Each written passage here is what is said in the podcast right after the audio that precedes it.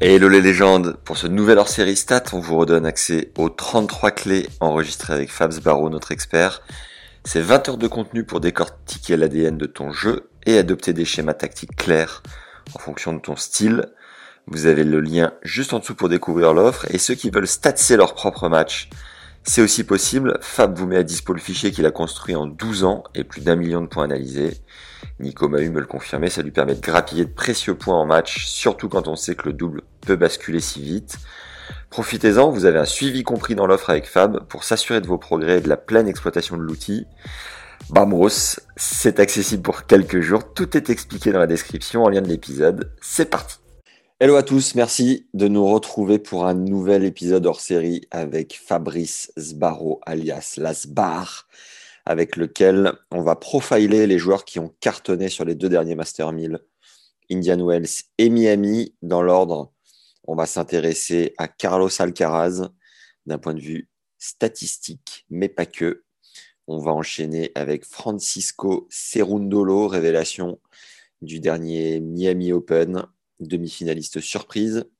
On va enchaîner avec Iga Swiatek, nouvelle reine du tennis féminin mondial. Et on va terminer avec la surprise, le vainqueur surprise d'Indian Wells. Ça paraît déjà loin, c'est assez fou. Euh, Taylor Fritz. Allez, non. Taylor la Fritz. Très bien. Euh, Fab, comment vas-tu? Comment as-tu vécu ces deux Master 1000 alors euh, oui, bah, je vais très bien. Et les deux Master 1000, je les ai vécus moins bien que prévu car euh, des résultats en dents avec les gens avec qui, euh, qui je travaille, donc des très bons résultats et des moins bons résultats. Donc, euh, j'ai fait un meilleur début de saison, je dirais que les équipes avec qui je travaille janvier-février que le mois de mars, mais le mois de mars n'a pas été dramatique non plus. Donc, tout va bien. Alors, le but de profiler ces quelques joueurs, ça va être de mieux les comprendre d'un point de vue statistique et d'éventuellement mieux comprendre, de rebondir sur vos propres jeux pour peut-être comparer vos, vos forces et vos faiblesses et vos schémas tactiques. Alors, si vous avez les mêmes forces que Carlos Alcaraz, il faut vous poser des questions si vous êtes toujours 34 au bout de 10 ans de pratique. Mais on ne sait jamais. Peut-être que le punch va finir par payer. Alors, Fabrice, qu'est-ce que tu peux nous dire sur l'espagnol, la révélation espagnole, euh, demi-finaliste puis vainqueur de ces deux derniers tournois, euh, sous l'angle de la statistique en tout cas Bon, alors déjà par rapport au profil de jeu d'Alcaraz, c'est un puncher en dominant. Donc punch en dominant veut dire je domine mes adversaires principalement car je fais plus de points en coup droit. Et ensuite, en complément, il a la cadence et la facette offensive. Donc cadence, ça veut dire prise de balle tôt en revers, agressivité en revers, entre autres. Aussi le retour, mais chez lui c'est moins le retour, c'est plutôt le revers. Et côté offensif, ça veut dire je viens terminer des points à la volée. Donc Alcaraz, on est vraiment sur un joueur agressif et offensif de fond de courbe. De fond de courbe parce qu'il part du fond pour aller à, la volée aussi. Hein. Mais, donc c'est quand même un joueur très agressif.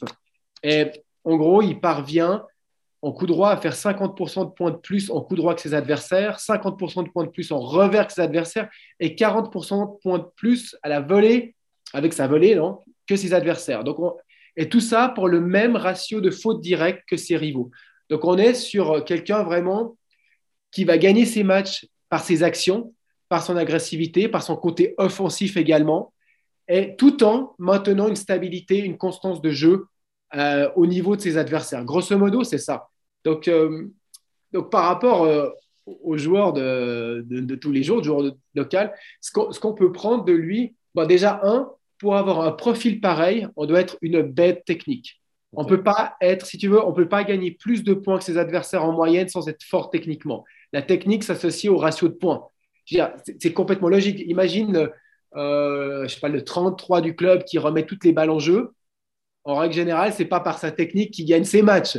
Et, souvent, le fait de remettre toutes les balles en jeu, c'est parce que la technique est limitante. Donc, il se dit, voilà, comment je vais sauver les meubles en me battant comme un, en battant partout et remettant les balles en jeu. Par contre, dans un profil comme Alcaraz, on est dans une maîtrise technique en coup droit, en revers, et également à la volée.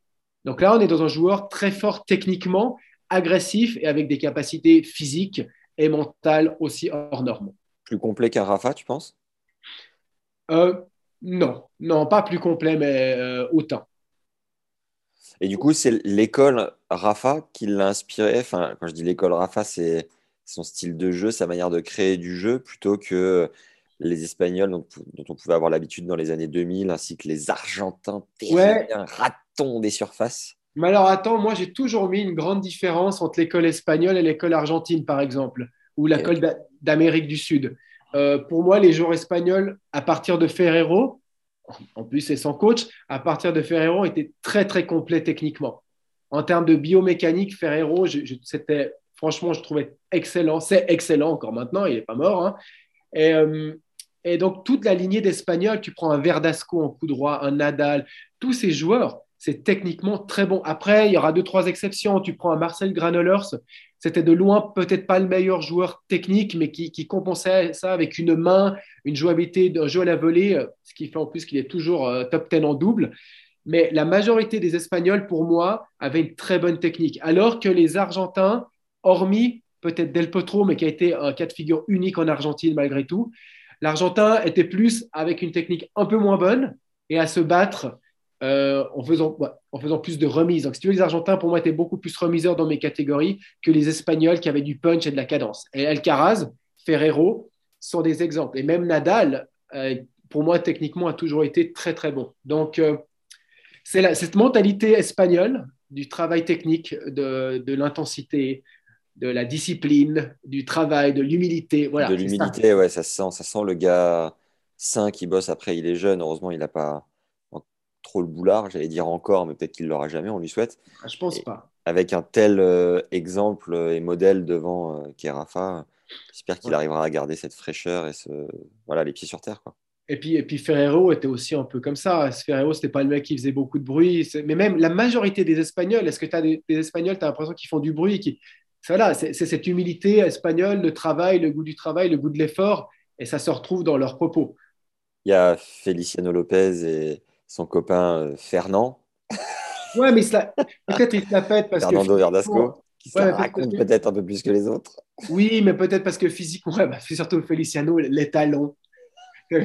Oui, mais dans, leur propos, ils ne se la pètent pas. Après, peut-être ils se la pètent parce que physiquement, ils ont une carapace jolie ou j'en sais rien, qui, qui est un peu plus. Voilà, c'était un peu les beaux mecs du circuit, j'ai l'impression, euh, Verdasco et puis euh, Lopez. Donc, évidemment qu'ils doivent en jouer. Mais par contre, quand ils parlaient, ils n'avaient pas des propos, euh, ils étaient toujours assez humbles. En tout cas, c'est l'impression que j'avais. Ce qu'on entend des adversaires d'Alcaraz, c'est qu'il détruit la balle avec une violence en coup droit. J'avais recueilli ces propos de plusieurs adversaires qui disaient Je n'ai jamais ressenti une telle violence en coup droit. Est-ce que tu as des données sur la vitesse de la balle, du lift peut-être imprimé aussi? Oui, alors ça, c'est des données que tu moi, je ne les calcule pas, mais que j'ai pu récupérer à, quelque part d'autre sur OK de l'année passée, par exemple. C'est pas, c'est des données 2021. Donc, ce que j'ai comme données, c'est que le, le coup droit d'Alcaraz, c'est 124 km/h. D'accord. 124, si tu veux, euh, dans la moyenne, parce que j'étais regardé pas mal de joueurs, c'est dans, le, dans le haut. Le, le, plus fort, c'est Basilashvili sur cette liste que j'ai eue, qui était à 130 km/h en coup droit de moyenne. C'est des moyennes, moyennes de coup droit. Évidemment que sur un coup droit, il peut être à 150 km/h, mais là, on parle d'une moyenne de 124 km/h en coup droit. Et le plus haut de la liste que j'ai eu, c'est Basilashvili. Et le plus bas, c'était un mec qui était dans les 100, 108. Donc, ah. on est quand même dans le haut du panier par rapport au, au speed. Et ça, c'est 2021. Alors, imaginons que euh, dans l'entre-saison 2021-2022, il a encore pris peut-être 3, 4, 5 km/h. Il est dans les 128 maintenant. En tout cas, il a, pris, euh, il a, pris, plusieurs kilos de muscle, c'est sûr. Et, le muscle va peut-être l'amener plus de, vitesse.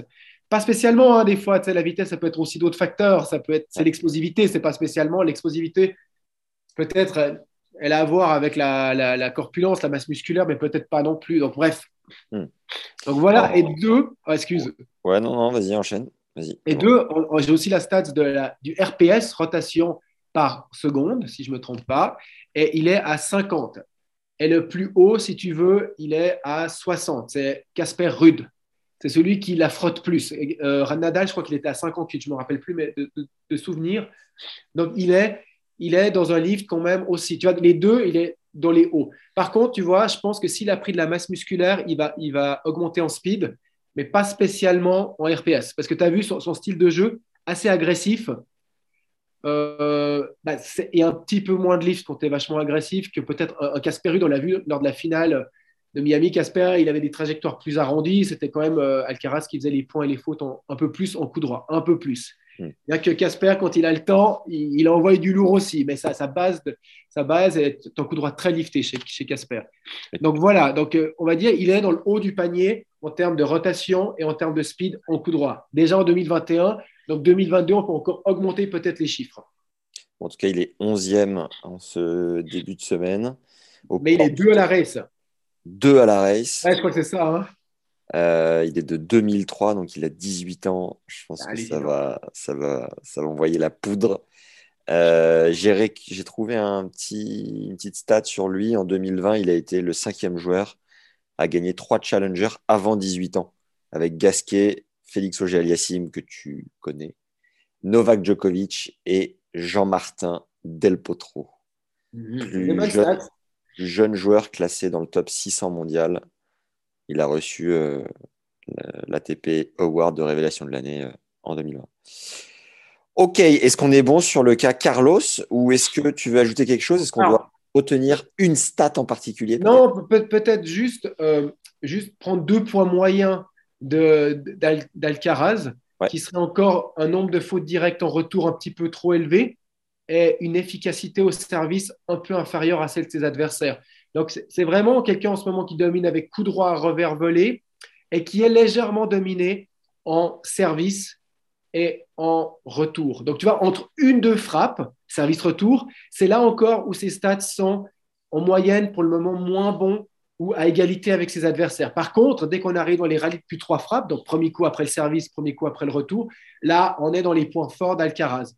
Il a vraiment un coup droit et un revers et une volée qui peut faire mal ont 3-4 frappes, 5-8 frappes, plus de 8 frappes. J'ai aussi oublié de dire que 20% des points d'Alcaraz sont gagnés à la volée, ce qui est au-dessus de la moyenne, et il varie bien les services volés, monter en deux temps derrière le service et monter pendant le rallye. Donc voilà, en gros, grosso modo, l'image statistique d'Alcaraz. Magnifique. Si vous nous avez découvert récemment, on a enregistré 4 clés d'optimisation statistique avec Fab. C'est un aperçu des 33 clés. Vous allez adorer, c'est gratuit. Et si vous voulez découvrir comment la stat peut changer votre jeu, c'est offert en premier lien dans la description. Vous allez comprendre l'importance du service dans votre jeu, mieux retourner en fonction de votre style, exploiter le schéma service plus 1 et enfin optimiser la fonction de votre verre. C'est 1h14 de contenu offert. Foncez récupérer ces 4 clés statistiques si c'est pas encore fait. C'est en lien juste en dessous. Merci Fab. La surprise de Miami, Francisco, ton grand ami Francisco. Cerundolo. euh, joueur argentin de 25 ans, il me semble. Un peu, un peu euh, moins. 23 ans. je ne suis pas sûr, je dirais 23. Ouais. 23, 51e euh, en ce début de semaine. Euh, qu'est-ce qu'on a sur lui, Francisco? Qu'est-ce que tu peux nous en dire d'un point de vue Déjà, c'est quand même une. Sans parler avant de son profil, c'est quand même une sacrée surprise qui se retrouve en, en demi-finale sur dur, alors que ce n'est pas du tout un spécialiste de dur. Et là, ça peut me faire une autre parenthèse par rapport à ça. Euh, si, les joueurs ont tant bien performé à Miami cette année, c'est aussi que la surface, le dur, il était lent. C'était un dur qui était vachement lent. Et tu peux voir les résultats. Comme par hasard, tu ralentis à peine la surface et, tu retrouves euh, Casper Ruud en finale, spécialiste de terre battue. Tu trouves un Hugo Gaston qui bat Isner. Tous les, donc, euh, pas mal de surprises. Un Kecmanovic aussi, qui est un, très très bon joueur de fond de cours. Tu vois, c'est ça. C'est juste une petite parenthèse. Tu vois à quel point le politique affecte les résultats. Hmm. un mec qui décide. Allez, je ne sais pas s'ils l'ont décidé. Je ne sais pas si c'est un concours de circonstances. Je ne suis pas. J'ai pas été plus loin, mais le fait est que la surface à Miami est plus lente. Et du coup, ça te change complètement la, la donnée. C'est comme si maintenant Wimbledon te disait cette année, on va accélérer le gazon. Mm. Et tu vas retrouver des Alexander Pop de nouveau euh, qui ressortent. Je sais pas si tu te rappelles d'Alexander Pop. Tu te rappelles? Non. C'était un mec qui avait fait deux quarts à, Wimbledon et c'était quasi l'unique euh, euh, tournoi qui jouait bien. C'était un truc ah comme ça, je me rappelle. Donc tu vois à quel point le politique a fait. Donc déjà, un pour oui, d'ailleurs, Francisco a bénéficié de deux abandons. Il n'avait jamais gagné un match sur dur sur le circuit ATP avant ce. Exactement, mais, mais c'était un dur qui ressemblait à de la terre. C'était déjà un dur qui ressemblait à la terre. Donc, terre, il était assez bon. Derrière, comme tu le dis, il a deux abandons. attends, il joue Opelka au deuxième tour. En toute honnêteté, si Opelka il abandonne pas, il est quand même favori, même si la surface est un peu ralentie et que c'est un gros serveur. Mais il reste favori. Et derrière, il te perd au deuxième tour contre Opelka, bah, tu ne le retrouves pas en demi. Donc, il y, a quand même, sans, être méchant, tu vois, autant un Alcaraz mérite complètement sa victoire. Ça, c'est mon point de vue. Autant un Alcaraz mérite complètement sa victoire à Miami que Cerundolo, on l'aurait vu sortir au premier tour contre Sport ou au deuxième tour contre Opelka, personne n'aurait vu aucune différence. C'est pas comme si c'est son niveau de jeu qui, qui s'affirme. C'est, c'est un tournoi qui va peut-être le permettre de rester top 100 à un moment, ce que j'espère après qu'il puisse progresser. Mais les stats par rapport à son jeu, c'est ce qu'on va voir maintenant, sont pas si positives non plus. Donc voilà, maintenant je vais profiler, on va finir la parenthèse Cerundolo, je vais profiler son jeu. Donc Cerundolo, c'est clairement un puncher en dominant. Donc ça veut dire je fais beaucoup plus de points que mes adversaires avec mon coup droit. En moyenne 2,5. C'est-à-dire que c'est vraiment, euh, vraiment c'est là qui fait la différence, surtout aussi sur terre battue ou sur un dur plus lent avec des joueurs qui ont moins la capacité de faire la différence en coup droit que lui. Donc cette lenteur de terre ou de Miami lui donne aussi un peu plus de temps pour surprendre avec des accélérations soudaines. C'est un petit peu ça, c'est un petit peu ça euh, sa force. Donc, euh, c'est un puncher. Et en plus du, punch, il rajoute une deuxième facette qui est aussi en coup droit, mais qui n'est pas du punch, c'est les amortis. Quelqu'un qui maîtrise très bien l'amorti. Donc, en fait, si tu veux, c'est un puncher, un puncher ou un mec qui gagne beaucoup de points en coup droit de surprise. Ça veut dire que de, de moment, il peut faire des changements de rythme en coup droit, spécialement premier coup de raquette après le service, premier coup de raquette après le retour, mais il te surprend sur une, sur une accélération soudaine, ou il a cette finesse de l'amorti. Par contre, j'avais trouvé des stats qui étaient assez intéressantes sur lui par rapport et qui confirment ça. C'est quelqu'un qui est bon au coup droit en 3-4 frappes, moins bon dans les rallyes moyens, 5-8 frappes, et de nouveau bon dans les longs rallyes de plus 9. Et ça, c'est typiquement, s'il est moins bon en 5-8 frappes, c'est qu'il commence à se perdre entre est-ce que je dois construire, attaquer très vite? Et là, on voit dans les stats, il y a trop de fautes directes. Tu sais, tu as, un schéma de jeu, tu dois être agressif sur le premier coup de raquette après le service. C'est pas que tu dois, mais c'est ce qui fonctionne. Ça, il le fait bien. Après, dans les 5-8 frappes, ce qui fonctionne le mieux dans des 5-8 frappes, dans des rallyes moyens, ça, ça aussi pour tout le monde, c'est pas la prise de risque à outrance. C'est une espèce de pression constante que met par exemple un Roublev, un Alcaraz. Alcaraz, c'est pas que des c'est pas que des lattes en 5-8 frappes Alcaraz. Hmm. C'est de temps en temps une balle rapide, mais c'est surtout une constance, une puissance. Et ça, c'est Rudolo, tu vois, c'est pas là qu'il est le meilleur. Par contre, après dans les rallyes plus longs, il retrouve une certaine stabilité et il peut surprendre sur certains coups droits. Donc, bref, c'était une petite parenthèse punch pour dire que le punch de Cerundolo n'est pas le même que celui de Roublev et d'Alcaraz et qui fonctionne très bien en surprise plutôt qu'en euh, genre bulldozer. Parce que Alcaraz et puis euh, Roublev, c'est quand même des bulldozers. Et après, on va avoir un autre bulldozer féminin juste après. Mais déjà. Et Francisco euh, qui s'est fait une finale à Buenos Aires en début d'année contre. L'année passée. L'année passée, pardon, contre Diego Schwartzman. ouais. Clairement, est-ce qu'il a chaté sur ce Master 1000 Il fait hyper quand même au calife d'Indian Wells. Euh, il se retrouve là un peu, bon, euh, ok. Alors oui, admettons qu'il est chaté, mais est-ce que ça va être un, gros, gros client sur la saison de terre battue, tu penses, avec la confiance peut-être accumulée? Non, non, oh, attends, là, là, tu viens de dire un gros, gros client. Non, un client peut-être. Un gros, gros client, ça veut dire quelqu'un qui peut te refaire une demi-finale au Master 1000 de Rome, euh, qui peut aller en quart à Roland. à Roland, des fois, sur des tableaux plus grands, tu peux être vachement étonné. Évidemment qu'il peut y avoir des surprises, mais ça reviendrait une surprise.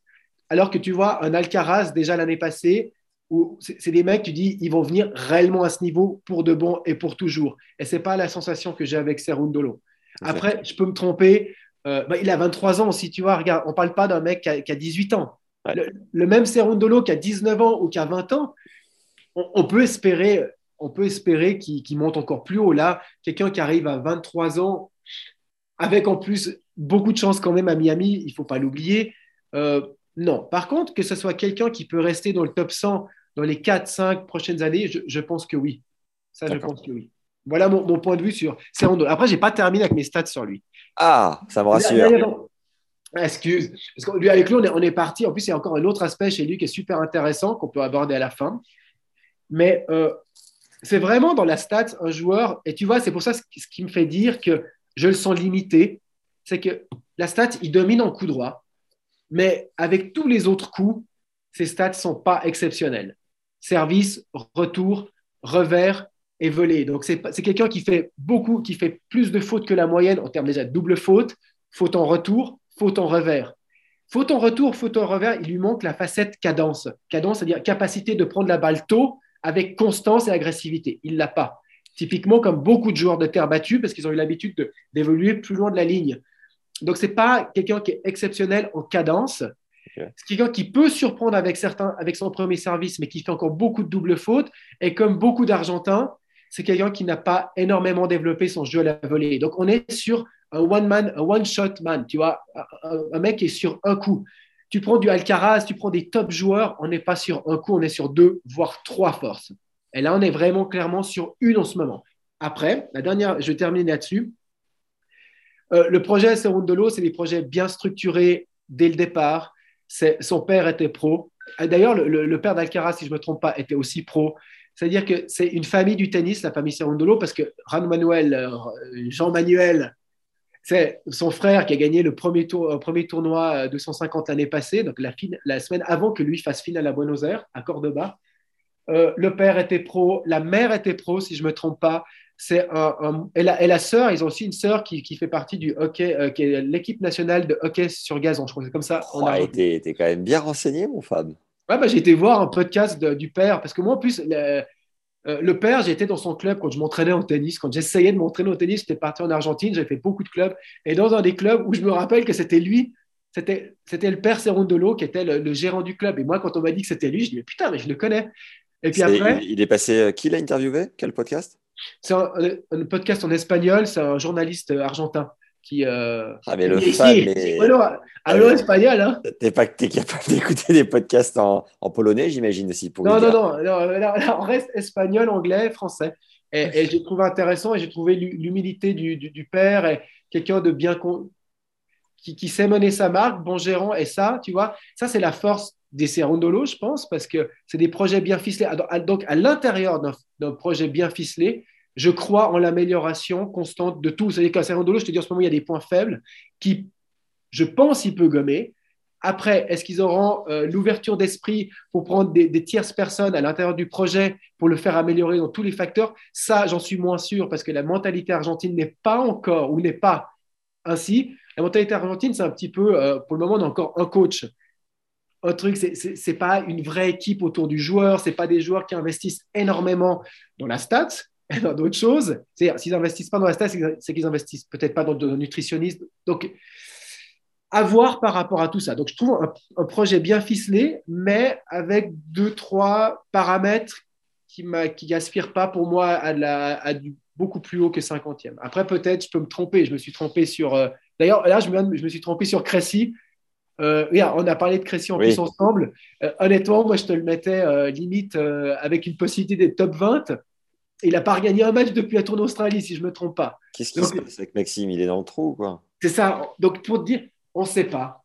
Euh, il peut se passer tellement de choses qui n'ont rien à voir avec le tennis que des fois, nos prédictions, on peut, on peut, elles sont complètement fausses, puis des fois, elles sont vraies. Mais voilà, mon point de vue, c'est que Serundolo sera peut-être en top 100 quelques années, beaucoup plus haut. Allez, pourquoi pas top 20 grâce à une saison sur terre battue, mais je ne le vois pas dans, dans un top 10.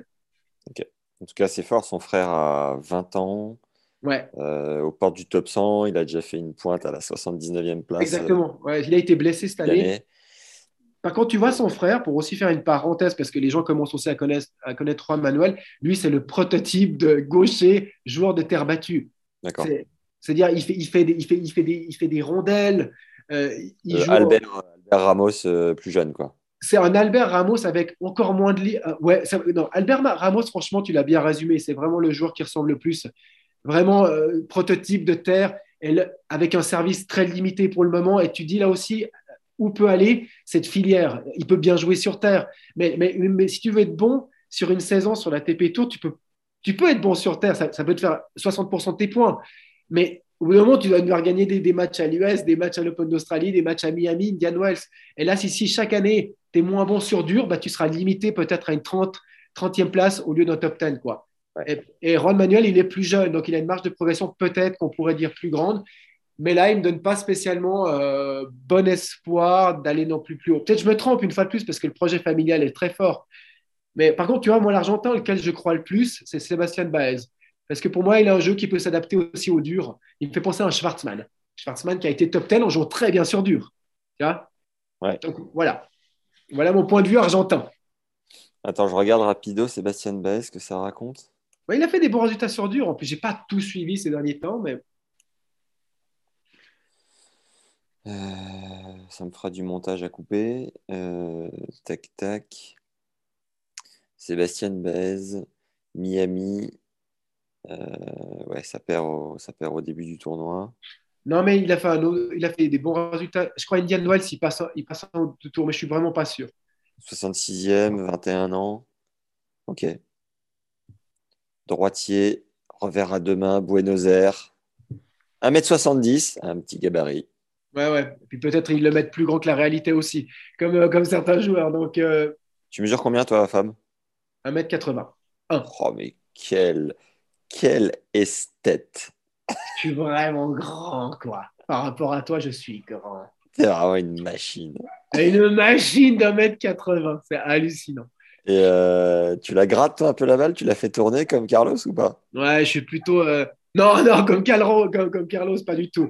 Mais euh, je suis plutôt remiseur, remiseur puncher. Donc, je la fais tourner, mais peut-être maintenant un petit peu trop par rapport à mon âge. Même que je commence à aller sur des trajectoires un peu plus à plat parce qu'elle avance plus, tu vois. J'ai plus l'élasticité de mes 20 ans, mon pote. hein, C'est terminé, ça. Plus un gramme. Ouais, plus- ouais, plus- moins, quoi, évidemment. Hein. Puis je joue moins, donc bref. Bon, Voilà. Passons à la nouvelle Queen qui remplace Ashley Barty euh, avec brio, faut le dire. Ouais, avec brio. envoyé un doublé. Iga Swiatek, nouvelle numéro 1 mondiale avec panache de 20 ans. Mhm. Elle est incroyable. partie- elle est partie pour écraser le tennis féminin, tu penses ou pas? Alors, euh, oui, d'un côté, je pensais que oui. J'ai eu deux, trois échos, euh, peut-être une certaine friabilité mentale. J'ai eu des échos du tour, hein, c'est même pas les miens. Ouais. Euh, et au début, moi, j'aurais pensé que oui, puis après, ça m'a ça remis un peu en question. Elle a quand même deux psychologues qui la suivent, Ah, quand même. je crois, d'après ce qu'on m'a dit aussi. Et ce Donc- que tu disais, ce que tu disais juste avant, c'est euh, ceux qui investissent pas forcément sur eux. Tu disais sur la stat, donc euh, peut-être. euh, Ouais, elle avait investi sur la stat. Elle, non non seulement elle investit dans la prépa mentale, mais elle n'a pas un psychologue, elle en a deux, quoi. Je crois, mais attends, une fois de plus, mets des parenthèses par rapport à ce que je dis. Ça, voilà, moi, je préfère parler où je suis sûr de stats. Le reste, des fois, c'est ce que j'entends et je m'intéresse pas plus que ça. Mais voilà, j'ai entendu des, des échos par rapport à ça. Ce qui, donc, ça veut dire qu'elle a peut-être une fragilité qu'on voit pas, mais qu'elle travaille. Donc, elle a, elle a cette, mentalité d'investissement qui est vachement intéressante que pas tout le monde a. Tu as des gens fragiles mentalement, mais qui veulent juste pas investir un franc pour s'améliorer, un franc, un euro pour Un s'améliorer. franc suisse. Eh ouais, non, non, enfin, tu vois, tu vois quoi. Puis, donc, elle a cette mindset. Donc, mais malgré tout, je reste assez positif comme quoi elle, elle, elle peut dominer euh, la, la WTA et que c'est vraiment. Barty part, mais on a une fille qui est, qui est monstrueuse. Tu as vu la, la moyenne de jeux qu'elle perd à, à- à Miami? Je crois qu'elle perd en moyenne 4,5 jeux par match, un truc comme ça. C'est hallucinant, quoi. Qu'est-ce que tu peux nous apprendre sur elle d'un point de vue stat Voilà, donc d'un point de vue, d'un point, d'un point de vue profil de jeu. Donc, Sviatek, c'est un rouleau compresseur. C'est ce une cadence punch. Cadence, joueuse en cadence, plus puncheuse en même temps. Ça veut dire, en termes de stats, que je fais plus de points en retour, en coup droit, en revers. Et en plus, à ça, elle rajoute une. Attends, laisse-moi juste relire mes petites notes.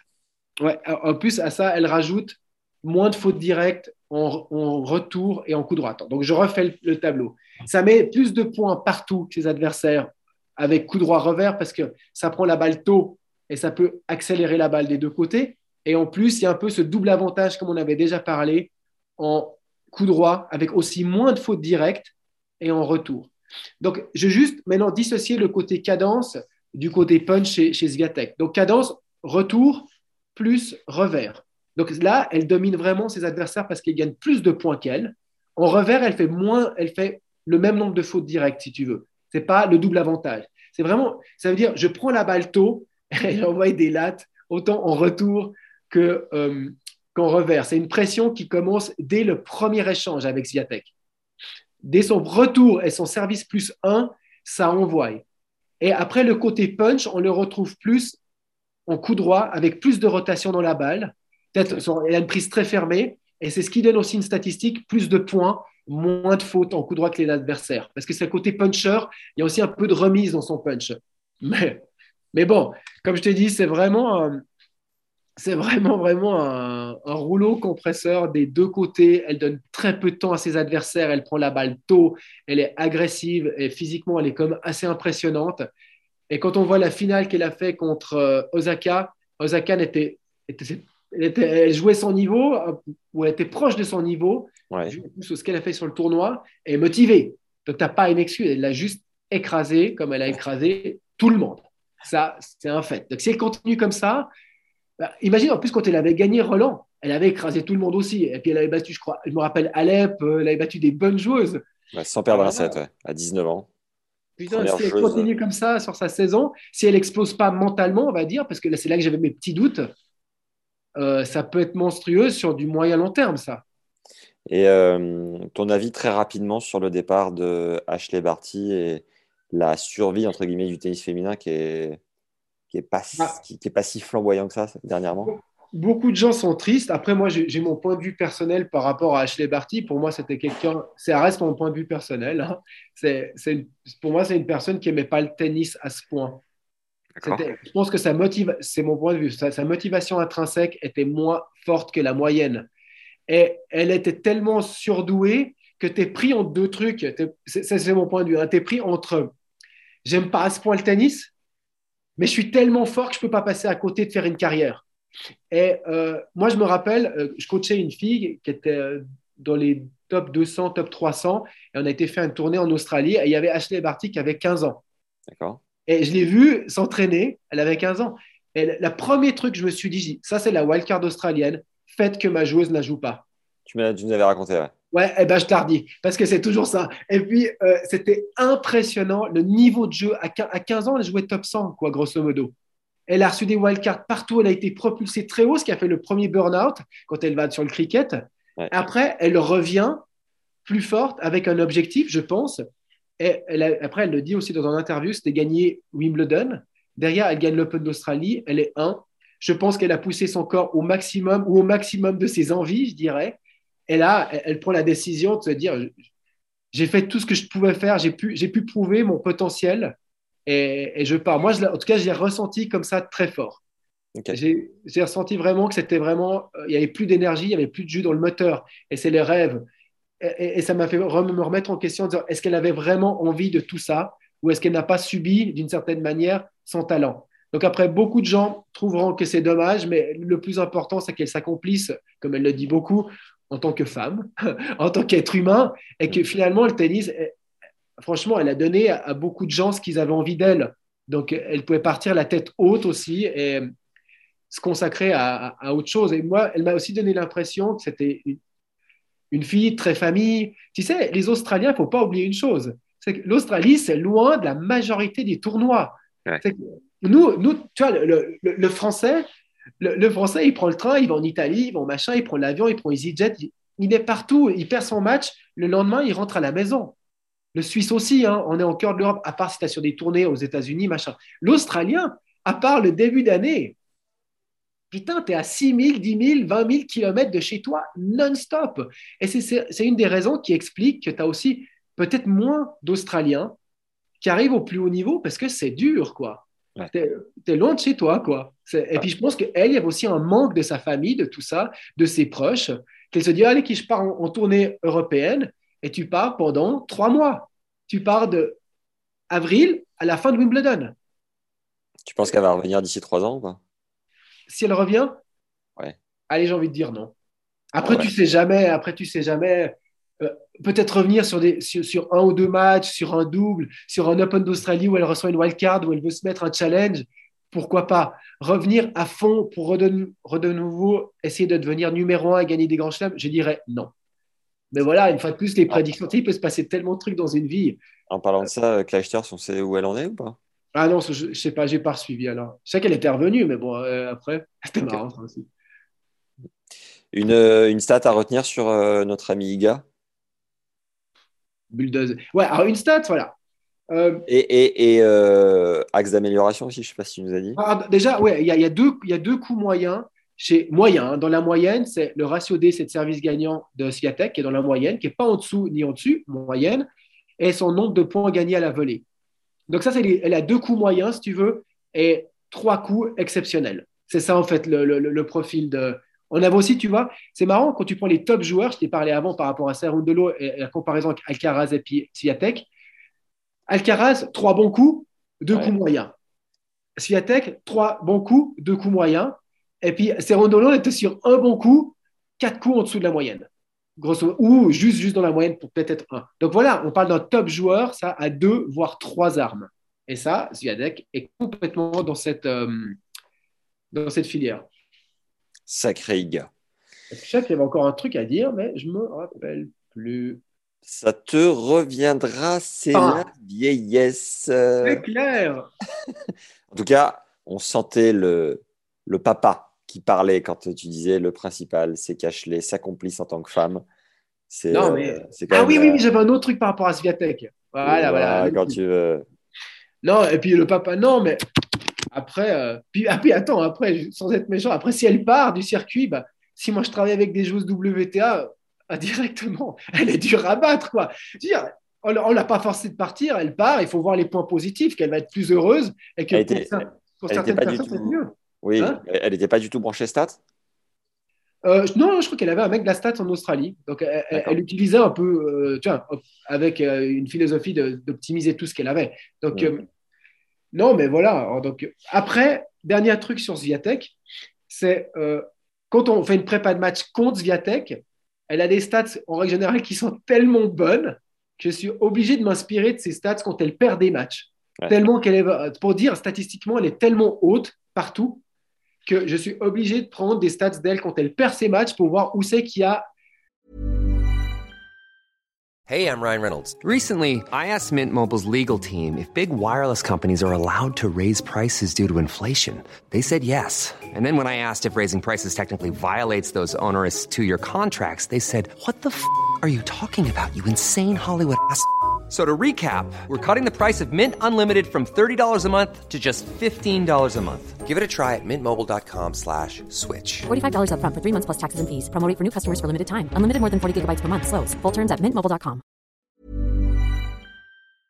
Une lacune où c'est qu'il y a euh, un trou, voilà, quelque chose où on peut s'enfiler, euh, essayer de grignoter des points. C'est-à-dire, voilà, une fois de plus, niveau statistique, elle est très, très haute. Et c'est pareil, comment tu prépares un match euh, quand un de tes joueurs joue Alcaraz? À Alcaraz, il y a encore 2-3 points, il y a encore deux, trois points d'amélioration. Tu disais retour-service Peut-être, il y a des zones en retour, tu vois. Euh, et, peut-être encore, on peut trouver, tu vois, quand, il perd Nadal à Indian Wells, bon, il y a, je ne sais pas si tu as vu le match, il y avait un, il y avait un vent. Ils avaient, ils avaient, une tornade. Non, mais j'ai jamais vu un match avec autant de vent, donc il faut le prendre des parenthèses, ce match mais il a montré encore certaines lacunes malgré tout en revers, même si en règle générale c'est son point fort. Euh, il y a encore deux, trois euh, améliorations. Chez Sviatek, par rapport au niveau féminin, euh, il y a très très peu de marge. Elle commence en plus à servir de mieux en mieux. Elle a limite mieux servi Kozaka sur la finale de Miami. Alors Kozaka, c'est son point fort numéro un. Hmm. Donc c'est dur. Mais on, on, peut, on peut trouver d'autres bilans, d'autres manières de trouver. Il y a, il y a plusieurs voies. C'est pour ça que je dis, dans une prépa de match, c'est jamais une voie. Il y en a plusieurs. Et, des joueuses comme Sviatek me demandent d'explorer d'autres choses pour essayer de trouver des points. quoi. Parce que sinon, je te dis, ah, elle a un meilleur revers que toi, elle a un meilleur coup droit que toi, elle a un meilleur euh, retour, elle a tout mieux que toi. Bah, tu peux aller te faire foutre, quoi, finalement. Tu n'as aucune chance, tu peux juste. Non, tu peux pas, tu dois toujours trouver une voie. Et, pour ça, je dois manier les stats de manière différente pour ouvrir quelque chose. Peut-être dans cette stratégie, on a une chance supplémentaire, mais elle est très, très dure Regarde, 4,5 jeux perdus en moyenne sur un tournoi. Autant dire tout de suite qu'elle va être dure à jouer pour mes clientes dans les mois à venir. Je sais pas, c'est pas, c'est pas dénigrer mes clients de loin pas, mais elle, elle propose un truc super élevé. Pour euh, petite anecdote pour euh, illustrer euh, les, les, voilà les, les, petites touches que tu peux apporter qui peuvent faire la différence. J'ai tourné deux épisodes de J'irai jouer avec ce week-end à Paris et j'ai croisé un de tes clients que euh, les personnes qui suivent euh, nos contenus depuis le début reconnaîtront un joueur de double français très connu qui a eu une très belle carrière en simple aussi, me disait J'écoute vos contenus avec Lasbar. C'est d'ailleurs l'auteur de ton surnom. C'est lui, c'est lui. C'est Nico. C'est le. S'il nous écoute, on lui fait un bisou. Et il me disait euh, clairement, je suis fan de bosser avec euh, Fabrice parce qu'il va m'apporter ce petit plus qui va nous faire gagner 2-3 points en match en plus. Hmm. Et sur le double, ça peut aller tellement vite. qu'il me moi, je ne veux plus m'en passer. Et... Arrête, t'exagères ton joli. Ah, je te jure, je te jure que non. Il merci ça. Nico, il me le dira pas, il me l'a pas spécialement dit en face, mais là, merci Nico. Ouais, il me disait vraiment, plaisir, ça, hein. fait, ça, fait, ça fait une énorme diff. Et, euh, et voilà, c'est ces, fameux axes dont tu parles qui, euh, sur des Ferrari comme ça, à la fin du match, peuvent faire basculer. Clairement. Et c'est pour ça qu'il y a de plus en plus de personnes d'ailleurs qui utilisent des personnes dans la des, gens, des, experts dans la statistique comme moi. C'est quelque chose qui devient, qui va devenir dans les trois prochaines années complètement commun et normal. Et on devra se démarquer, nous, en tant qu'experts data, différents, en anticipant des nouveaux problèmes. Et c'est exactement ce que je fais en ce moment avec, avec mon équipe autour de moi qui s'agrandit, avec un data scientist, Damien, il se reconnaîtra avec un autre analyste qui vient rejoindre mon, mon équipe, Lionel, et quelqu'un d'autre qui s'occupe aussi un, un peu au niveau marketing euh, et, le, et le site, Guillaume. Donc Yes. voilà, voilà, on anticipe la suite, que comme quoi il y aura de plus en plus de personnes avec la stats parce que c'est prouvé maintenant qu'il y a une différence de ceux qui travaillent avec la stats des autres, c'est prouvé. C'est pas que moi, c'est d'autres personnes. Et on peut, j'ai fait une recherche par rapport à mes propres résultats et j'ai pu me prouver que les résultats de mes clients étaient supérieurs d'un certain pourcentage euh, par la stats, quoi. Yes. Donc, euh, ça va venir. Alors, on va conclure avec euh, Tyler Taylor. Lafrite et euh, tu pourras nous parler justement de ton site internet à nouveau. Je pense qu'on aurait peut-être dû commencer par Tyler pour terminer par Carlos parce Mmh. que euh, Bah, les gens vont quitter peut-être avant, mais ce, ce- sont été- très assidus. Ils ont encore envie de savoir ce qu'ils ont fait. Parce que Fritz, c'est quand même une sacrée révélation. c'est une sacrée révélation, mais c'est ça qui est fou et qui est un peu triste dans notre monde de consommation, c'est qu'India l'Ouest nous paraît déjà loin finalement. Oui, Euh, et, ouais. et puis c'est pas, c'est pas sur terre battue qu'on va vraiment entendre parler de Fritz. Donc il va passer un peu aux oubliettes jusqu'à la saison américaine en, en août. Après, euh, sur gazon, il peut faire des très bons résultats. Et puis tout dépend. Il peut même peut-être même bien jouer sur terre, mais je le vois pas aller à ce point loin dans tous les Master 1000 sur terre malgré tout. hein. Ouais. Donc Taylor Fritz. Fran- Alors lui, Taylor, c'est ce que j'appelle un cadence serveur. Ça joue en cadence, proche de la ligne, ça met du rythme en coup droit, en revers, en retour, et derrière, ça sert bien. C'est-à-dire qu'en gros, quand la première balle de Fritz passe, c'est 40% des de service gagnant. Donc c'est quasi une fois sur deux quand sa première balle passe, c'est point gratuit, et derrière, le mec te met une pression en coup droit, revers. Par contre, par contre, par contre, Fritz a des stats. J'ai vraiment pas mal de Fritz. euh, enfin, pas mal de Fritz. pas mal. T'es avec Fritz? Ouais, non, pas encore. C'est un bon gars. hein. Mais pas mal de stats de Fritz de cette année. Donc, j'ai j'ai été maté pas mal pour ce podcast. J'ai été maté des matchs d'Indian Wells.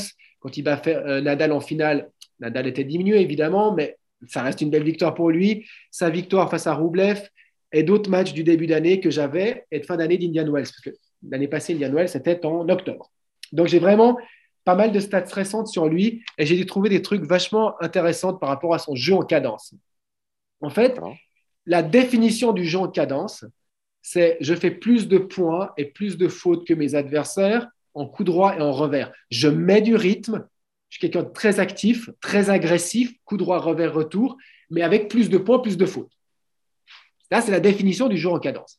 Fritz reste un joueur en cadence, mais ses stats sont vraiment différentes. Si tu veux, Fritz, c'est un joueur qui prend son avantage en faisant moins de fautes que ses adversaires en revers et en coup droit. Tu vas, ça va peut-être te faire tilt, parce qu'on avait déjà parlé dans un de nos podcasts d'un autre joueur comme ça, et je vais en rajouter encore un troisième.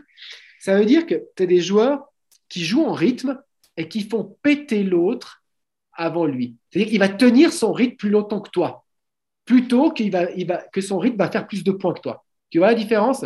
Ouais. Il- et, et ça, c'est typiquement les mecs qui deviennent des experts de la diagonale.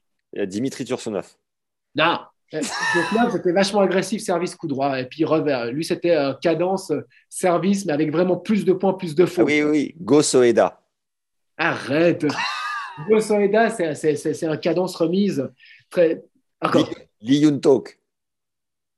Lee Yun Talk. Ouais, tu te souviens pas? Yun Taik Lee. Ah là, Yun Taik Lee. puncher, puncher à plat. Bref, attends. Alors, les, les, les joueurs qu'on a vus, alors déjà, il faut savoir que 70% des balles de Fritz sont jouées dans la diagonale, coup droit, revers. Pourquoi? Filet plus bas, distance plus longue. Qui veut dire que tu vois, sa stratégie, c'est de mettre un maximum d'intensité où il y a le. C'est un tennis pourcentage, si tu veux. C'est où le filet le plus bas, où il y a le plus de longueur, je vais mettre ma cadence dans les diagonales pour que mon adversaire, consciemment ou inconsciemment, rate avant moi. Et les stats sont clairs par rapport à ça. Il fait 30% de fautes directes en moins que ses adversaires en coup droit revers. Et ça, c'est exactement pour le même nombre de points. Le nombre de points, il est plus ou moins le même. Par contre, il prend son avantage en faisant moins de fautes. Et il y avait deux joueurs qui avaient ce type de stats. Deux. Est-ce que tu t'en rappelles? Deux. Non, mais sans, sans déconner, pas Au Young passé, Tai du coup? Hein? Au passé. Non, non, non. Actuel, euh, un qui vient d'arrêter, je te donne un grand indice, et puis un autre qui était très bon et qui ne confirme pas. Très bon à Paris-Bercy, l'autre qui vient d'arrêter à Buenos Aires, est-ce que ça te donne des pistes? Ah bah Jean-Martin, oui. Ouais, complètement. Jean-Martin de Botreau, même stats. Et l'autre qui était très bon à Krajinovic, Paris-Bercy, il y a quelques années, il l'a gagné, et d'ailleurs, il n'a Ah. jamais vraiment confirmé. Kachanov. Davidenko? Kachanov? Kachanov. Ah, Karen. Mais Karen, qu'est-ce qui se passe chez Karen? Je sais pas. je peux pas te dire. euh, Mais tu vois, eux, c'était des joueurs qui avaient vraiment Fritz, Kachanov, Del Potro. On est dans la même filière. C'est je mets, je joue beaucoup en diago. Je mets une pression de malade, mais je prends un avantage en faisant moins de fautes directes. Et ça, je trouve super intéressant comme, comme cadence. Tu as vraiment ces deux profils de cadence maintenant, mais celui-là, il est beaucoup plus rare.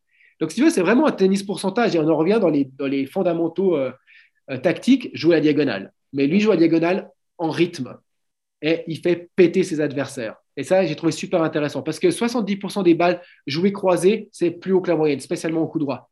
Revers, Tyler. beau bébé, hein, 1m96, 24 ans, Ouais. 13e mondial, meilleur classement cette semaine. Et il va être top 10 logiquement. Et je pense qu'il va arriver top 10. Ouais. Euh, et par contre, maintenant, un autre truc par rapport à, à Fritz, c'est que voilà, Fritz, franchement, c'est pas, ça fait un moment qu'il est sur le tour. Il a été, si je me trompe pas, il a été numéro 1 mondial junior. Il est arrivé très vite dans le top 100. Après, il a pas mal stagné. Beaucoup de choses expliquent qu'il stagne et beaucoup de choses expliquent qu'il est remonté. En tout cas, de mon point de vue. Déjà, un, l'aspect statistique, celui qu'on ne peut pas spécialement me contredire parce que c'est des faits. Et après, l'aspect plus humain où je vois aussi pourquoi il a évolué. Alors, l'aspect statistique, il a vraiment amélioré son coup droit. Le coup droit était un point faible chez lui. Il faisait peu, peu de points. C'est que c'était un coup droit en cadence, mais qui ne faisait pas de points. Donc, il a augmenté à peu près de 30% son ratio de points pour le mettre au même nombre que celui de son adversaire.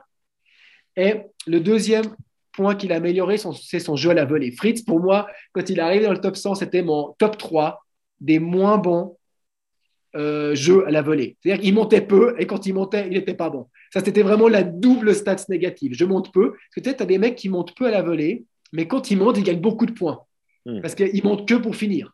Et lui, il montait peu et il gagnait peu de points. Et la volée, et il y avait beaucoup de fautes à la volée. Donc, il a amélioré son jeu à la volée. Il a amélioré son coup droit. C'est vraiment la grande différence statistique entre le Fritz avant 2021, parce que c'est à partir de fin 2021 qu'il commence à super bien jouer, et le Fritz d'avant.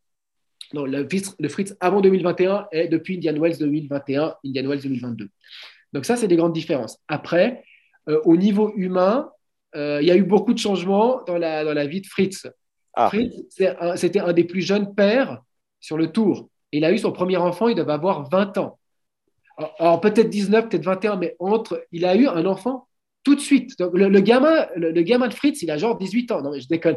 Mais il a, il a, il a- Merci, peut-être maintenant, il a déjà 6-7 ans. Il faudrait vérifier. Mais, et ça, c'est clair que quand tu deviens père, tu peux pas. Il y, a- il y a pas mal de joueurs qui, quand ils sont devenus euh, pères, leur carrière, leur carrière n'a pas été la même. Leighton Hewitt, il ça n'a pas été, même s'il est revenu après coup, euh, un autre, Lucas Russell, je l'ai vu dès qu'il a été père, ça a été beaucoup plus compliqué pour lui. C'est un aspect, si c'est géré, en plus, il n'est plus, avec sa- il est plus avec la mère. euh, Ouais. Donc, tu vois, ça fait deux trucs. Ça, euh, c'est, mais on oublie souvent, les gens oublient souvent que c'est n'est pas des robots, c'est des êtres humains. Et quand tu as des changements aussi grands que de devenir père, que de te séparer, évidemment que ça va affecter ta carrière. Donc ça, c'est un des premiers points pour, pour le, auquel je crois pourquoi il n'est pas monté plus vite. Parce qu'il a quand même stagné. Il a été euh, pendant 4-5 ans entre 60 et, 30 ou 40, quelque chose comme ça. Ça, c'est le premier point. Et le deuxième point, on revient dans l'investissement. C'est quelqu'un qui sait qu'il a pris dans son équipe, Paul Anacon. Non, Paul Anacon, qui, est, donc, était l'ancien coach de Pete Sampras et, d'autres personnes, même qui a fait aussi euh, quelques années avec Federer, si je ne me trompe pas. Donc, on est là dans quelqu'un qui est investi pour avoir une qualité supérieure. En plus, il a Michael Russell, qui est un ancien joueur du Tour, qui, j'ai l'impression est un excellent coach. Pas pour moi, tout, pas tous les joueurs pour moi deviennent des excellents coachs, mais lui me donne cette impression. C'est quelqu'un qui travaille, je crois, si, si, si je ne me trompe pas, aussi avec la Stats aux États-Unis. C'est quelqu'un qui vient optimiser en ce moment tous les détails, qui vient investir de l'argent. Beaucoup de joueurs n'investissent pas d'argent. Et, le mec, il commence à investir beaucoup d'argent, et même beaucoup, parce que je pense que Anacon n'est pas gratuit. Et, et, du coup, ça paye. Et maintenant, il vient de se faire quoi? Un million deux. Donc, tu vois, je crois que c'est un million deux euh, quand tu gagnes une gain West. Donc, euh, l'investissement peut payer.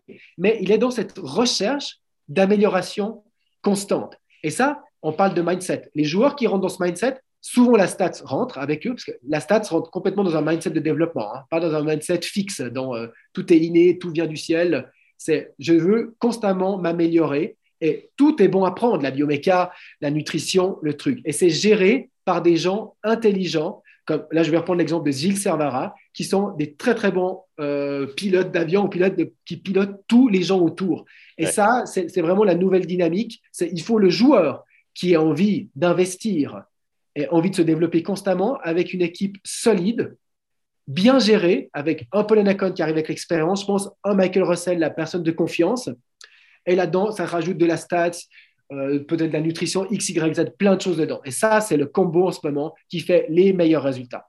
Et nous, qu'est-ce qu'on aime? C'est les combos gagnants, Fabrice. Pour des combos, non, mais pour dire le coaching, tu peux plus comparer un coach des années 2000, 2010, 2000 90, 80 à maintenant. On a interviewé pas mal, c'est nous, on fait aussi des petits interviews avec des anciens top 10. Et on a interviewé pas mal de mecs des années 80, mais ils étaient à des années-lumière en termes d'entraînement par rapport à, en termes de coaching, d'équipe. Limite, ils partaient en groupe, certains. Hmm. Il m'a dit, un mec, il m'a dit, j'ai eu mon premier coach quand j'étais top 10. Ah ouais, incroyable. Tu te rends compte? Non, mais là, on parle d'un mec qui a été top 10 dans les années 80, un joueur suédois. Il m'a dit mon premier coach attitré, je l'ai vu quand j'étais top 10. Stéphane Edberg a fait toute sa carrière quasi avec un coach. Là maintenant, le, le, le, mouvement actuel, c'est un coach qui gère beaucoup d'éléments, beaucoup d'experts. Et qui, c'est ça, le, bah, Gilles Servara, pour moi, c'est clairement l'exemple du, du, coach moderne des années 2020, fin d'année 2020, ouais. fin d'année 2010. Une sorte de, comme tu disais, de pilote, de maître d'œuvre. Ouais, exactement, chef d'orchestre. Chef d'orchestre. Voilà, non mais c'est ça. Maintenant, un bon coach, c'est un chef d'orchestre. Écoute, il ne faut pas se voler la face. Et maintenant, les coachs aussi deviennent beaucoup plus humbles. Il y a tellement d'expertise physique, statistique, nutrition, biomécanique, euh, que le coach, tu ne peux plus arriver et puis dire Putain, hé mec, moi je maîtrise tout. Ouais. Oh, non, mais franchement, tu as des mecs qui ont fait l'uni, qui ont fait un doctorat en, en, fitness, en machin. Tu peux plus arriver en tant que coach et dire je maîtrise tous les éléments. C'est je les comprends, mais maintenant j'ai des experts qui m'aident à être meilleur. Et moi, c'est moi qui ai le, le, discours, le dialogue avec le joueur, la personne de confiance. Et maintenant, ça, c'est vraiment ce, type de dynamique qui fonctionne le mieux. Et c'est ce qui fait que la stat et mon travail euh, est, de plus en plus accepté. Parce qu'on est sur des coachs humbles, chefs d'orchestre, qui ont une équipe autour d'eux, qui gèrent très bien. C'est ça les meilleurs. Et tous les joueurs qui ont ça autour d'eux, c'est ceux qui performent le mieux en règle générale. Tu as toujours encore des cas de figure. Mais voilà. Serundolo, euh, oh, pardon. Euh, Fritz, euh, numéro mondial junior en 2015, du coup. Mhm, mhm. Papa en 2019, en effet. tu vois euh, Papa à 19 ans et, et divorcé à 22. Donc, comme tu dis, une, une, sorte de maturité à travers ces expériences de vie. Ouais, et, ça, ça, précisé, ouais. et ça, c'est clairement que une fois de plus, ce n'est pas des robots, c'est des joueurs de tennis. Il y a, l'environnement, euh, être dans un groupe sain, avoir un environnement sain, de trouver les bonnes personnes, d'avoir envie de travailler tous les jours. C'est plein de facteurs qui sont c'est comme là, nous, on voit la pointe de l'iceberg, si tu veux. Et même la statistique, ça reste la pointe de l'iceberg. C'est qu'est-ce que je vois, qu'est-ce que je calcule. Mm. C'est important. Mais tout ce qui est dans l'eau de l'iceberg, c'est tellement, ça, fait, ça fait le joueur beaucoup plus sa motivation, son environnement, sa famille, son organisation, trouver les bonnes personnes aux bons endroits. Et ça, c'est en, en- en ça que je crois et en ça que je, je contribue avec ma statistique. Yes. 24 ans actuellement, il est 13e du coup cette semaine. Il a eu un moment les services de Mardy Fish aussi en tant que Ok. coach. Ah ouais, ouais, d'accord. Ouais. Est-ce, est-ce que tu le vois s'installer comme euh, numéro 1 américain sur euh, plusieurs années? Comment tu le sens? Hum, alors, non, je vois un Américain aller plus loin que lui. Mais euh, Qu'est-ce donc? je vois Jensen Brooksby aller plus loin que lui, clairement. Ça, en ce moment, je mets, je mets mon argent sur Brooksby comme étant le meilleur Américain à venir. Ouais. Par contre, qu'il soit top 10, oui, je vois un Fritz top 10. Euh, c'est les nouveaux Américains qui arrivent. Il y a aussi un Nakashima. Lui, tu vois, Nakashima, pour le moment, je le vois. Je peux me tromper, mais je ne le vois pas aller si haut que ça. Par contre, Brooksby, je le vois aller euh, très haut, voire Pourquoi très, très haut. Pourquoi? Enfin, plus fort que la frite? Bah, la frite, malgré tout, euh, elle a déjà 24-25 ans, tu vois. C'est juste, elle a quel âge? Dis-moi juste son âge. 24, ouais. Et, euh, Ouais, euh, non. Si 21. on parle que 20 24 ans, c'est déjà. Tu arrives à un, espèce de sommet. Tu vois, y y il y a des évolutions. Je, je pense que le mec peut être top 10, qu'il soit top 3, top 4. Je suis moins sûr. Après, sur une saison, il peut se passer plein de trucs. hein.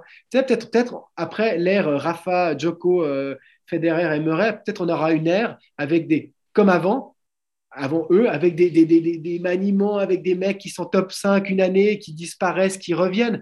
On, Mm. on a été tellement habitué à de la constance sur les 20 dernières années que peut-être on va retourner dans une période d'inconstance en termes de résultats et de, et de ranking de beaucoup de joueurs.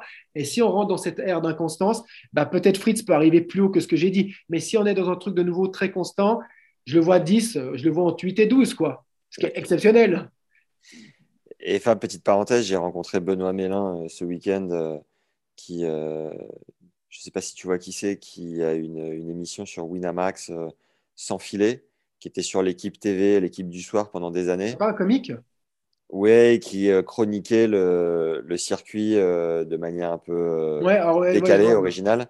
Il me disait, dans 5 ans, à ce rythme-là, le tennis est mort.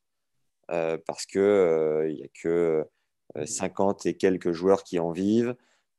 Hormis les, les grands chelems et les Master 1000, euh, les tournois fonctionnent presque à perte. Mhm.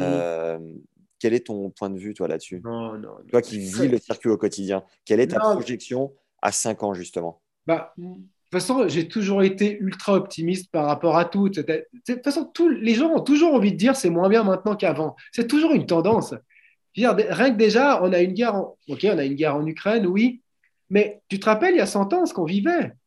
Non Pas- non, mais, non, mais on se La rappelle pas. mais peste on, et a le du- choléra. On a des livres d'histoire, mais même la, guerre 39-45, elle est même pas il y a 100 ans. Putain, on parle de 60 millions de morts, si, mes, souvenirs sont bons. Et moi, je trouve, moi, je suis optimiste. Et, pour moi, ce qui se passe maintenant est toujours mieux que ce qui s'est passé après. Et tu as plein de gens qui sont toujours en train, de se revenir sur le passé, c'était mieux avant. Donc, c'est pas du tout mon style. Déjà, un, pour commencer, je suis un optimiste. Donc, non, je suis très optimiste pour la suite. Euh, L'ATP va devoir faire des, des choses pour euh, rendre le tennis plus attractif, mais la tendance, elle, est bonne. Et s'il faudra changer des choses, il faudra changer des choses. Puis, il y a plus d'argent pour les mecs derrière. Il n'y en a pas moins qu'avant. Il y en a plus. Donc, déjà, un, je ne suis pas du tout d'accord avec ça. Et j'espère que par la suite, on mettra encore plus d'argent pour les mecs jusqu'à 500 mondiales, jusqu'à 1000, qui soient peut-être même engagés par la TP Tour. Parce que la TP Tour, ce n'est pas si cher que de, de payer un salaire à tous ces mecs qui ont des points ATP. Donc, moi, non, je suis positif par rapport à ça. Euh, L'ATP, de toute façon, si elle veut rendre le truc plus accessible, ça eux distribuer plus d'argent. Après, comme tu as dit, il y a des tournois qui sont à perte. À perte. On n'est pas à perte. On est à perte si tu, rentres la billetterie et peut-être les droits TV. Mais tu as des sponsors qui sont là, qui payent et qui sont contents d'avoir leur nom. Donc, ce n'est pas à perte. Donc, euh, et puis, si un sponsor, il dit voilà, moi, je mets un demi-million ou je mets un million ou je mets 300 000, j'en sais rien, c'est qu'il a les moyens de le faire. Et puis qu'il y trouve un avantage, c'est qu'il fait venir tous ses clients dedans. Arrête, euh, moi, en tout cas, je suis, optimiste, surtout. Dans cinq ans, il y aura. Il y aura ce que j'espère, par contre, c'est qu'on donne de plus en plus d'argent aux gens derrière. Mm. Et on est déjà en train d'en donner un peu plus au top 250. T'as vu? Ah, bah, Regarde le fais une recherche. Regarde le prize money du premier tour des qualifications d'un grand chelem. On était, je crois, dans les 1000, 1500 euros ou 2000. Va chercher, va regarder les chiffres. On est quasi à 10 000 maintenant. Hmm. C'est bon. C'est bon. Je veux dire, euh, les mecs, ils font, quatre premiers tours en grand chelem, des qualifs. On a peut-être déjà 40 000. C'est bon. Tu vois, on peut survivre. On n'est pas avant, ils ne pouvaient même pas survivre. C'est mon point de vue. Le format tie break teens, t'en penses quoi? Tie break teens? Tu sais, ça a été, euh, ça a été poussé là pendant Miami, il me semble. Euh, les huit joueuses, euh, huit premières joueuses du monde sur une soirée, format super tie-break, il me semble, avec 100 000, euros, 100 euros, 100 000 dollars à la gagne pour la première. En gros, c'est dupliquer le, une soirée de NBA. Tu vois, tu mhm. viens en fin de journée parce que tu bosses la journée, tu as trois heures de show, tu es sûr de voir les huit premières joueuses du monde, mhm. plus ou moins, en fonction des absentes et elles se battent parce qu'évidemment, tu as euh, un gain monstrueux à la fin euh, pour gagner des super breaks. Donc, tu as du show, tu as du suspense, tu as un DJ entre temps. Ouais, ouais, je vois. T'as pas vu passer? Non, non, mais ils ont fait ça aussi avec euh, des espèces d'interclubs en, en, Inde ou je sais pas quoi, avec des stars, les mecs tous sur le banc. L'IPTL, ouais, l'IPTL, c'est fini. Et puis la, la Lever Cup, c'est un peu ce système. Ça, tu vois, c'est des choses qui, malgré tout, de mon point de vue, peuvent aussi un peu bousiller le tennis dans ce sens. Donc là, dans ce sens, je pourrais rejoindre. C'est de mettre de plus en plus en avant les meilleurs et pas, et pas ceux qui sont derrière. Euh, voilà, bah, ça se fait comme ça. La, Lever Cup, c'est clairement euh, la, la, Cup de l'élite. Si tu n'es pas top 10 ou si tu n'as pas été, tu n'y vas pas. Il y a toujours beaucoup, de plus en plus d'argent pour les meilleurs, mais il y en a malgré tout aussi un peu plus pour les mecs qui sont derrière, ce qui est aussi un fait. Par contre, mettre en valeur les joueurs derrière, il faudra trouver des moyens. moi, je pense que c'est là qu'il faut trouver des moyens. Après, que, que, que, des, des 1 mondial euh, gagnent encore plus d'argent, bah, tant mieux pour eux. Pas, mais euh, le problème, c'est que si on commence à se diriger que là-dedans, voilà, maintenant finalement, on veut trois soirées par année. Les mecs sont payés 3 millions, ils font que trois soirées par année, des, des des machins et tout. On va, perdre le tennis quand même. Mm. Non, mais je pense qu'il y aura un retour au bout d'un moment aussi aux sources. Tu sais, à force de tout consommer, tôt ou tard, c'est une dynamique, on va aussi revenir aux sources, à des choses plus simples. Et je pense qu'on aspire à ça, parce que tout va tellement vite que c'est possible qu'il y ait aussi un retour. Yes. Comment va ton compatriote euh, Roger? Je sais pas. Moi, je ne suis pas l'actualité. Ah ouais? Honnêtement, je, suis très peu l'actualité. Puis des fois, c'est vrai que je te dis, je ne suis pas sûr, parce que sur Facebook ou sur Insta, je vois des infos. Parce que je, je scroll, machin, puis je vois. Mais je ne suis vraiment pas quelqu'un qui va chercher l'actu. Euh, je passe du temps à faire de la stat, j'essaie de, le faire bien, et je suis pas le roi de l'actu, de loin pas. Donc, euh, mais j'entends des choses, évidemment. Tu es sur hein? TikTok Non, non, je suis pas sur TikTok. Dommage. Déjà, déjà, que j'ai de plus en plus de peine à faire un post Facebook ou un post Insta. Ah, Accroche-toi, mon Fab, de lâche rien. Ne te laisse pas dépasser par la technique. Heureusement qu'il y a des gens comme toi pour faire un peu de marketing parce que moi, j'y arrive pas, puis je le veux de moins en moins. Mais tu t'entoures surtout, c'est le principal, c'est de s'entourer de personnes qui, qui aiment faire ça et qui le font bien avec tes, avec tes valeurs. Oui, mais exactement, mais il faut encore trouver quelles sont mes valeurs marketing. Parce qu'il faut vraiment faire attention avec ça. Et surtout sur le tour, le tour, c'est un petit milieu. Il ne faut pas oublier que c'est un tout petit milieu. Et les, les, gens qui se mettent beaucoup en avant ne sont pas spécialement les gens qui sont le mieux vus. Alors, vaut mieux, moi, de mon point de vue, OK, là, on fait un podcast, c'est super, c'est cool. Et tu vois, comme je t'ai dit, j'ai fait le choix de, ne plus vouloir parler de mes clients. Euh, donc, voilà, on fait un podcast finalement euh, d'information, pas, de moi, de moi qui dis l'info. Mais se mettre en avant, c'est quelque chose qui peut être mal vu. Et euh, mettre en avant ses compétences, pourquoi pas, mais mettre en avant, ouais, moi, je suis, je suis sur un tournoi, je suis sur ça ça, je trouve que ça, ça, ça, le fait de moins en moins, puis ça ne fonctionne pas au niveau marketing, tout simplement. C'est du bouche à oreille, c'est de la qualité, c'est de se dire que ouais, sur le tour, tu as une bonne réputation, les gens. Bah, tu vois, ce que tu m'as dit par rapport à Nico Mahu, ça, c'est une des plus belles des récompenses que je peux avoir. C'est que le mec, parlant bien de moi à des personnes qui sont comme toi ou d'autres personnes, ça veut dire. Et ça, d'être bien vu sur le tour, ça vaut tout le marketing du monde. Ça, c'est mon point de vue. Est-ce que tu as eu des retours de personnes qui ont pris les, clés euh, stats et euh, la formation stats? Parce que moi, j'en ai eu quelques-uns. Moi, euh, pas. Non, moi, pas. Bon, Fab. Ah, et puis, à part ça, j'ai toujours été. Chaque fois que j'ai reçu des messages sur LinkedIn, sur ces machins, je réponds tout le temps, je passe du temps. Non, j'en ai pas eu. Mais après, je sais que toi, par ton intermédiaire, j'en ai eu. Et puis, je crois qu'il y a beaucoup de gens qui, euh, à qui ça leur a plu, quoi. Ben justement, on commence à avoir les premiers retours parce que les formations ont été euh, achetées, consommées. euh, et derrière, il a fallu quelques tournois pour mettre en place. Donc, c'est chouette. On a les premiers matchs, les premiers retours, les premières stats, Cool. les premiers bilans. Euh, certains s'avancent en disant qu'ils ont gagné au couteau au troisième set en servant des stats du match précédent. Donc, ça fait plaisir, ça fait du bien. Yes, ouais, ouais, ça fait Euh, plaisir, ça. Mais tu vois, euh, une idée, ce serait de reprendre tous ces gens qui ont acheté la formation et puis qu'on se fasse un, un- un- un Zoom tous ensemble et Yes. qu'on- en parle. Ça, je trouve que c'est, tu vois, une chose, c'est comme avec mes clients pro, le suivi et la relation qu'on met en place, au final, peut faire plus de résultats que la stats. Ouais. C'est que tu, tu, tu, tu crées un truc sain, un truc humble, sain, compétent, et, et un suivi, ça veut dire qu'on est des êtres humains avant d'être des chiffres, avant Mm. tout. Et, et ça, tu vois, par rapport à tous ceux qui ont acheté la formation, je trouverais important de le faire.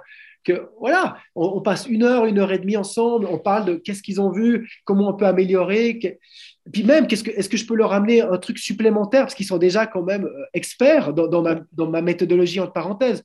Donc avec plaisir, euh, je suis et si des gens euh, qui nous écoutent achètent la formation ou le machin, après on le fera avec plaisir aussi avec eux parce que c'est un suivi et je trouve que c'est un suivi qui est, vachement important. Pas se dire ah putain on a vendu un truc, euh, ouais maintenant les mecs ouais on a vendu choto. Non c'est un suivi et c'est et c'est ce qui je pense au final fait aussi entre parenthèses aussi plus de marketing parce qu'ils se disent les mecs ils se font pas la tête. On a un suivi, on, on est écouté, on est respecté. Et ça, je pense que c'est des énormes éléments marketing. Voilà, c'est ce que je voudrais faire en tant que marketing, en tout cas. Offrir mon temps. Euh, on, va, on va le faire, je m'y engage. Et si Allez, c'est bon. si tout se passe bien, pour tous ceux qui ont perfait euh, grâce à la stat dans un an, on fait un team building ski nautique sur le lac de Neuch. Ça peut être sympa. Ouais, ouais. On peut manger une saucisse, une portion de frites. On se reparle quand, Fab? On se reparle euh, avant ou après Roland Garros. Ça va dépendre. C'est à toi de choisir. Ce qui pourrait être intéressant, c'est de euh, profiler euh, les 3-4 Les- joueurs qui ont cartonné sur les Master 1000 avant Roland. Avant Roland, exactement. On fait, on ça. fait une synthèse de Monte-Carlo, euh, Rome, Madrid. Madrid, exactement. Et On, on a trouvé deux, trois, quatre joueurs en tout qui ont bien performé là. Et de nouveau, on parle sur du profiling, on part sur du profiling. Et à partir de là, euh, on se donne la liberté aussi de rebondir sur quoi que ce soit. et on, et on en fait un second après Roland? S'il s'est passé des bonnes choses, mais ouais, Et on, voilà, peut, s'il y a eu du, s'il y a eu du nouveau. euh, ouais, voilà. on peut faire après un court débrief de Roland, surtout en vue des quatre joueurs qu'on a, qu'on a profilés au départ et les prédictions. Yes. On, peut essayer, on peut même essayer de faire des prédictions, ça peut être drôle. Voir aussi à quel point les prédictions, c'est casse-gueule. Ouais. Mais euh, ouais, on peut faire tout ça avec plaisir. Super. Ben, un grand merci pour ton temps. Merci à quoi, toi. le- c'est quoi la suite de ton actu là rapidement? Bah là, je vais partir à Monte Carlo ce dimanche. Je vais voir euh, mes clients. J'en ai quatre. Qui jouent euh, le tournoi. Donc ça y est, voilà. tu, tu- tu reprends un peu les voyages? Voilà, avec moins de corona, on va dire quasi plus d'ailleurs. Je me demande si je dois encore. euh, mon vaccin, il est plus valable. Je suis en train de me poser la question si je peux rentrer en France maintenant sans vaccin. Il n'y a plus de passe, c'est juste. Hein. Absolument, Fabrice, pour le moment. Allez, donc ça c'est déjà bien. Donc, euh, toi, ma- donc maintenant qu'il y, y a moins de. C'est plus facile d'aller sur les tournois, évidemment, que j'ai envie d'y retourner un certain nombre, en tout cas un par mois, pour voir les gens avec qui je travaille et puis pour vivre le tour, hein, euh, tout simplement. Mais comme je t'ai dit, ce côté humain, il est super important. On crée une relation. Même si je travaille avec plusieurs équipes, il y a une relation euh, de confiance et humaine qui, pour moi, est autant importante que la stat. Tout doit être bien pour pouvoir performer. Et voilà, bah, j'ai cette chance d'aller à Monte Carlo et d'aller voir euh, deux, trois des personnes avec qui je travaille. Et je, voilà, je vais en profiter. Puis après, sur terre battue, vu que c'est en Europe, je vais aller assez souvent. Je pense Roland Garros de sûr. Euh, des- le tournoi avant, c'est Genève ou Strasbourg ou Lyon. Là, je vais aller quelque part, mais je ne sais pas lequel des trois. Peut-être Munich. À Genève. Rome. Il y, a- il y a un grand, un grand pro- programme. Puis après, je vais aller aussi Wimbledon. Et euh, donc, euh, au Queens, je vais essayer. Donc, il y, y a un bon programme pour moi, là, pour aller beaucoup sur le tour jusqu'à la fin de l'année. Quoi. Donc là, c'est reparti, en tout cas pour moi, sur le tour. Pas toutes les semaines, mais au moins une semaine sur quatre. Et comment tu fais quand euh, tu stats un match, euh, par exemple à Monte-Carlo, tu regardes le match avec un... Comment, comment, comment tu t'y prends, du coup, pour statser pendant, Bah, pendant j'ai le j'ai le match droit. Le truc, c'est l'avantage d'être accrédité par une équipe euh, me donne l'accès d'utiliser l'ordinateur au, au- au bord du, du terrain. Donc, euh, je peux me mettre au bord du terrain et analyser. Après, s'il y a plusieurs matchs en même temps, je reste en, dans le Players Lounge et puis euh, j'analyse les matchs là-bas sur écran. Ça, c'est quelque chose que je fais aussi pendant les tournois. Mais Et si- s'il fait 40 degrés, ton ordi, ils font pas, non? Si je fais 40 degrés, je peux aussi choisir de, de regarder tout le match. euh. De toute manière, je suis pas, je suis dans la team des joueurs, mais je suis pas tout le temps dans leur box, voire Hmm. le moins possible. Donc, euh, donc de toute manière, que je fasse le match au bord du terrain ou dans le Players Lounge, eux, ça leur change pas grand-chose. Par contre, après, c'est tout ce suivi dans les coulisses, un minimum. C'est pas non plus un suivi. euh, c'est d'avoir quelques discussions. Est-ce qu'on doit améliorer les choses? Comment ça va? Juste comment ça- tout ça, tu vois. Donc ça, je vais pouvoir le faire à Monte Carlo et je m'en réjouis. Génial. All right. Oh bah tiens, Euh, il y a Gilles Servara qui m'a écrit sur LinkedIn. Je suis en train de découvrir ça à l'instant. Il va refaire, il va refaire un podcast. Non, parce qu'il il est en train de faire la promotion de son truc, je crois. Il fait, il lance, euh, c'est ça. Ça peut que être ça. Non, non, non. Mais je sais pas si c'est un si c'est un homonyme. Ah ouais, ça.